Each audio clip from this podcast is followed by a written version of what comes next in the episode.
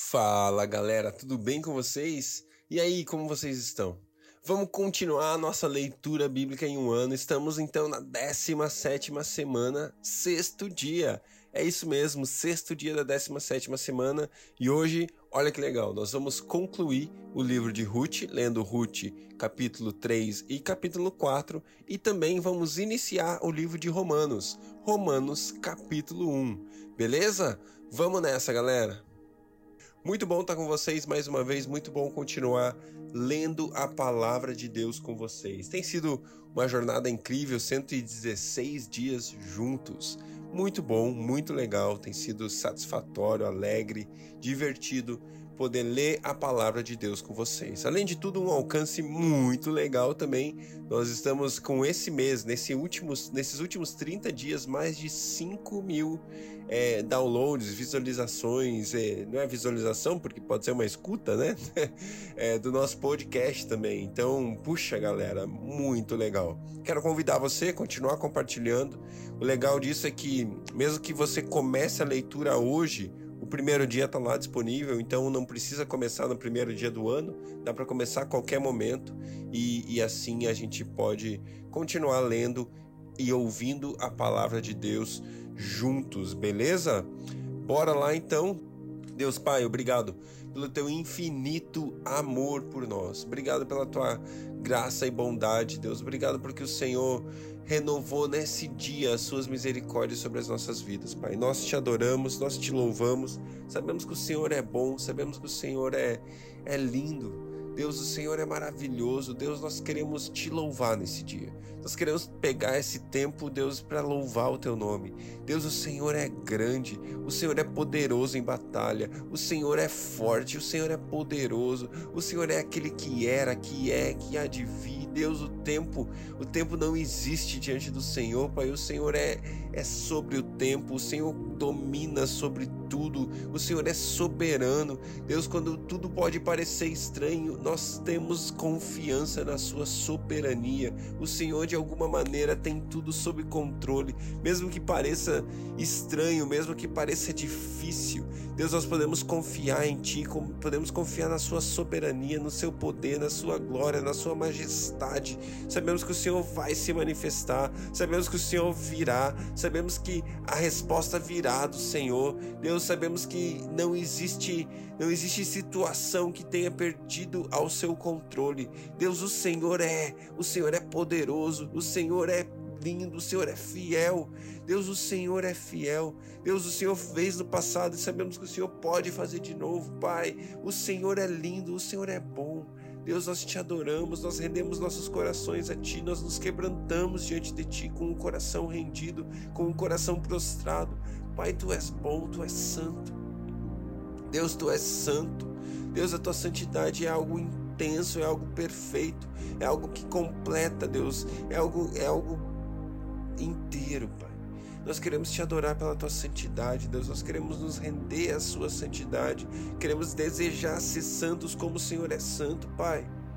Nos leva a um novo patamar, um novo lugar de relacionamento contigo, Pai. Nós queremos estar mais perto, nós queremos crescer em santidade, crescer em fidelidade ao Senhor, Pai. Deus nos ensina assim como como o Senhor tem falado conosco através da vida de Noemi e Ruth, Deus, que nós aprendamos a ser fiéis, a viver é, com fidelidade, Pai. Ajude-nos, Deus, ensina-nos nesse dia, Deus. Fala conosco através da Sua palavra. Abra os nossos olhos com revelação, além da letra, para a glória do Senhor. Em Teu nome nós oramos. Amém. Glória a Deus. Ruth, capítulo 3. Certo dia, Noemi, sua sogra, lhe disse: Minha filha, tem que procurar um lar seguro para a sua felicidade.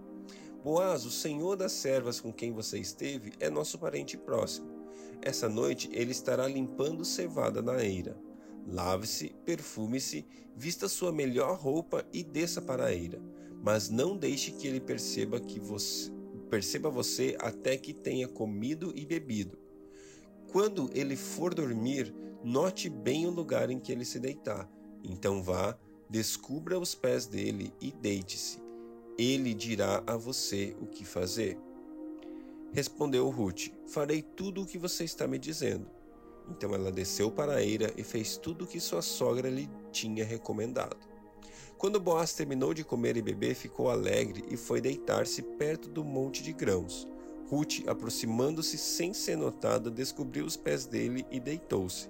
No meio da noite, o homem acordou de repente. Ele virou-se e assustou-se ao ver uma mulher deitada a seus pés. Quem é? perguntou ele. Sou sua serva Ruth, disse ela.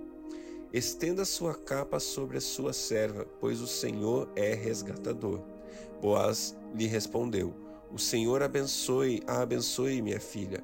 Este seu gesto de bondade é ainda maior do que o primeiro, pois você poderia ter ido atrás dos mais jovens, ricos ou pobres.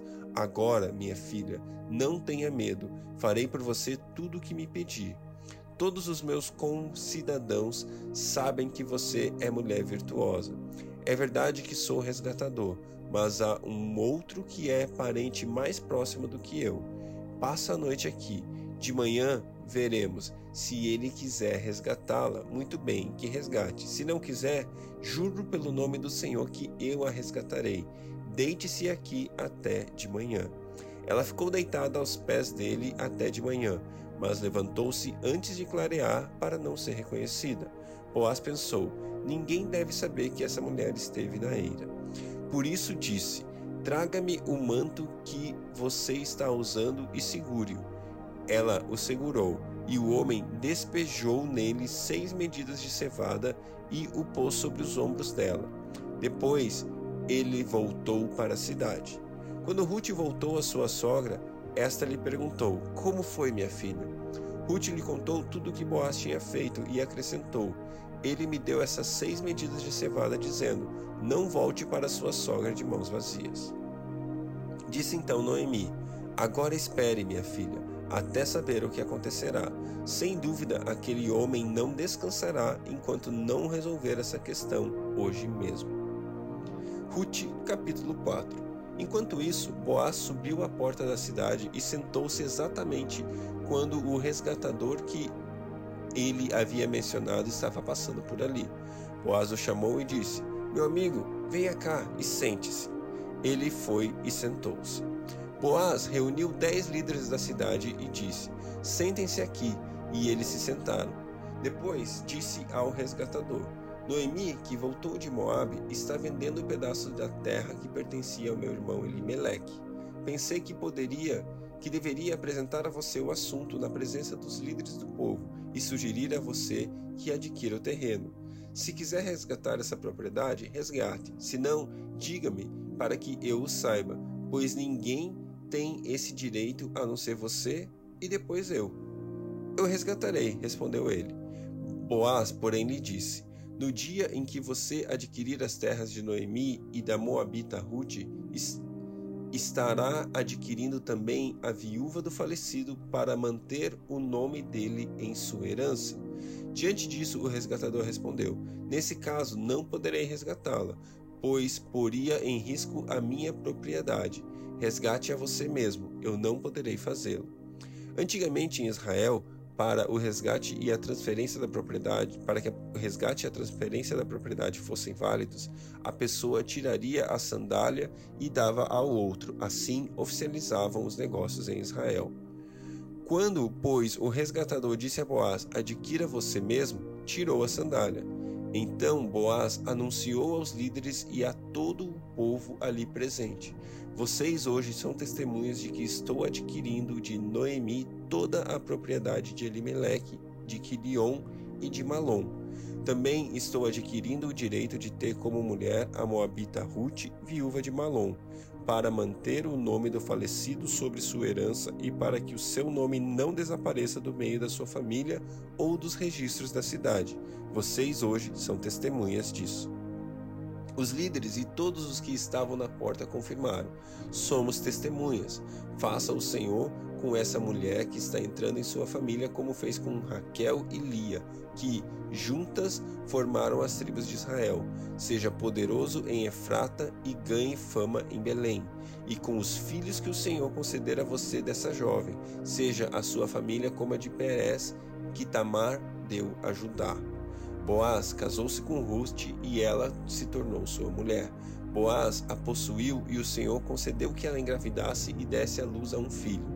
As mulheres disseram a Noemi: Louvado seja o Senhor, que hoje não a deixou sem resgatador, que o seu nome seja celebrado em Israel. O menino dará a você uma nova vida e a sustentará na velhice, pois é filho de sua nora, que a ama e que é melhor do que sete filhos para você. Noemi pôs o menino no colo e passou a cuidar dele. As mulheres da vizinhança celebraram o seu nome e disseram: Noemi tem um filho, e lhe deram o nome de Obed. Este foi pai de Jessé, pai de Davi. Esta é a história dos antepassados de Davi, desde Perez. Perez gerou Esmon, Esrom. Esrom gerou Rão. Rão gerou Aminadab. Aminadab gerou Naasson. Naasson gerou Salmão. Salmão gerou Boaz. Boaz gerou Obed. Obed gerou Jessé. E Jessé gerou Davi. Uau! Uau! Deus é poderoso, é incrível. No meio de um resgate, ele gera aquele que gerou a linhagem daquele que depois foi chamado filho de Davi. É incrível. Como eu orei antes, Deus não perde o controle, Deus não perde o domínio, a soberania sobre uma situação. Quando tudo parecia mal, Noemi perdeu, ela, ela não tinha mais marido, ela não tinha mais filhos, ela parecia uma viúva isolada. Mas ela voltou e a sua, a sua é, ali a Noemi e a sua sogra voltaram, né? Noemi e Ruth voltaram. E a Noemi voltou com a sua nora Ruth e elas voltaram para a cidade e ainda assim, ainda assim Deus fez um caminho.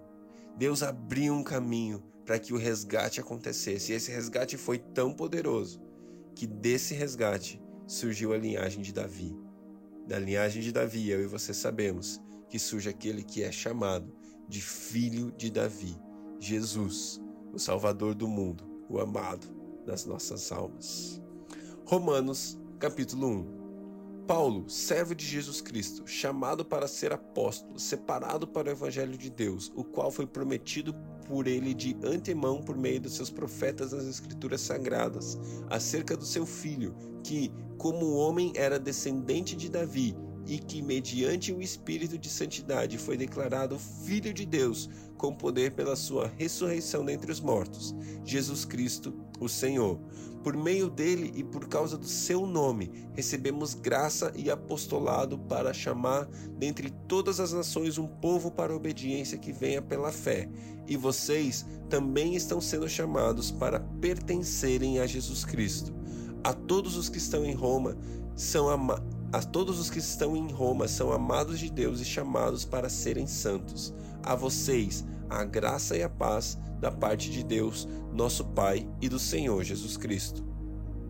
Antes de tudo, sou grato ao meu Deus, mediante Jesus Cristo, por todos vocês, porque em todo o tempo está sendo anunciada a fé que vocês têm. Deus, a quem sirvo de todo o coração, pregando o evangelho de seu filho, é minha testemunha de que, como sempre me lembro de vocês em minhas orações, e peço que agora, finalmente, pela vontade de Deus, me seja aberto o caminho para que eu possa visitá-los.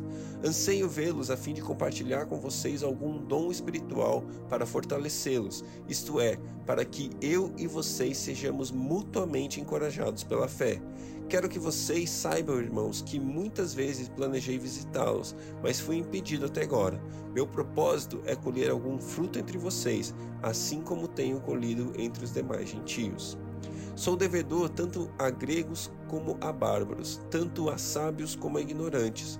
Por isso estou disposto a pregar o evangelho também a vocês que estão em Roma. Não me envergonhe do Evangelho, porque é o poder de Deus para a salvação de todo aquele que nele crê, primeiro do judeu, depois do grego. Porque, do, no, porque no Evangelho é revelada a justiça de Deus, uma justiça que no princípio, que do princípio ao fim é pela fé, como está escrito: escrito, o justo viverá pela fé. Portanto, a ira de Deus é revelada dos céus contra toda a impiedade e injustiça dos homens que suprimem a verdade pela injustiça. Pois o que Deus O que de Deus se pode conhecer é manifesto entre eles, porque Deus lhes manifestou. Pois desde a criação do mundo, os atributos invisíveis de Deus, seu eterno poder e sua natureza divina têm sido vistos claramente, sendo compreendidos por meio de todas as coisas criadas, de forma que tais homens são indisculpáveis, porque tendo conhecido a Deus, não o glorificaram como Deus, nem lhe renderam graças, mas os seus pensamentos tornaram-se fúteis e, e os corações insensatos escureceram-se. Dizendo-se sábios, tornaram-se loucos e trocaram a glória do Deus imortal por imagens feitas segundo a semelhança do homem mortal, bem como de pássaros, quadrúpedes e répteis. Por isso, Deus os entregou à impureza sexual, segundo os desejos pecaminosos do seu coração, para a degradação do seu corpo entre si. Trocaram a verdade de Deus pela mentira e adoraram e serviram a coisas e seres criados, em lugar do Criador, que é bendito para sempre. Amém. Por causa disso, Deus os entregou a paixões vergonhosas. Até suas mulheres trocaram suas relações sexuais naturais por outras, contrárias à natureza. Da mesma forma, homens também abandonaram as relações naturais com as mulheres e se inflamaram de paixão uns pelos outros. Começaram a cometer atos indecentes, homens com homens, e receberam em si mesmos os castigos, o castigo merecido pela sua perversão. Além do mais, visto que desprezaram o conhecimento de Deus, ele os entregou a uma disposição mental reprovável para praticarem o que não deviam. Tornaram-se cheios de toda sorte de injustiça, maldade, ganância e depravação. Estão cheios de inveja, homicídio, rivalidades, engano e malícia. São bisbilhoteiros, caluniadores, inimigos de Deus, insolentes, arrogantes e presunçosos inventam maneiras de praticar o mal, desobedecem a seus pais, são insensatos, desleais, sem amor pela família, implacáveis. Embora conheçam o justo decreto de Deus e de que as pessoas que praticam tais coisas merecem morte, não somente continuam a praticá-las, mas também aprovam aqueles que as praticam. Uau, glória a Deus, glória a Deus pela palavra de Deus. Parece que nós estamos lendo um relato dos dias atuais, não é verdade? Essa essa é a realidade dos nossos dias, esse tempo final que esses últimos versículos de Romanos capítulo 1 parecem mostrar a inversão de valores que vivemos nos dias de hoje. Que eu e você possamos ser aqueles que resgatam o caminho de Deus, o padrão de Deus no mundo hoje em dia. Glória a Deus pela sua palavra, Deus abençoe o seu dia e até amanhã.